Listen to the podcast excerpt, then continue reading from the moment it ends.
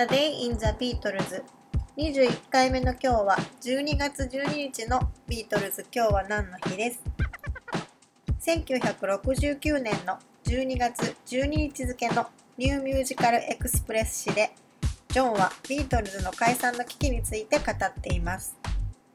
ビートルズ解散のことを考えると暗い気持ちになるのでこれまであんまり考えてこなかったんですけど1969年のビートルズはアルバムは2枚作成して、まあ、精力的に活動は行っていましたけどその後は活動を停止して解散状態に陥っていました。4人揃っての活動は1969年の8月のフォトセッションが最後となっています。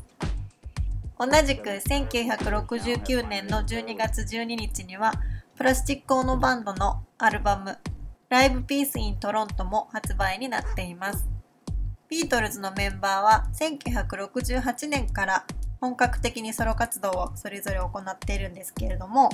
当時のファンはビートルズの解散の危機がささやかれながらそれぞれがソロ活動を活発にしていく様子をどんな気持ちで見ていたんだろうなと想像してしまいます。1969年といえばジョンとリンゴは29歳。ポールは27歳ジョージは26歳の年になるんですけどかつて「レッド・イット・ビー」の映画の映像とか見てた時はかなり年上のお兄さんたちが喧嘩したり演奏したりしてる映像だなと思って見てましたけど今考えるとみんな30歳にもなってなかったわけで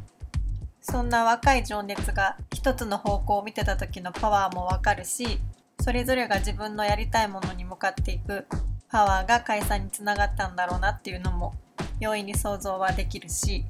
メンバーたちのビートルズの時代のおよそ10年間を思うと圧倒されてしまいます。近々改めて「レッド・イット・ビー」の映像を見直してみたいなと思いました。A Day in the Beatles 21回目終了です。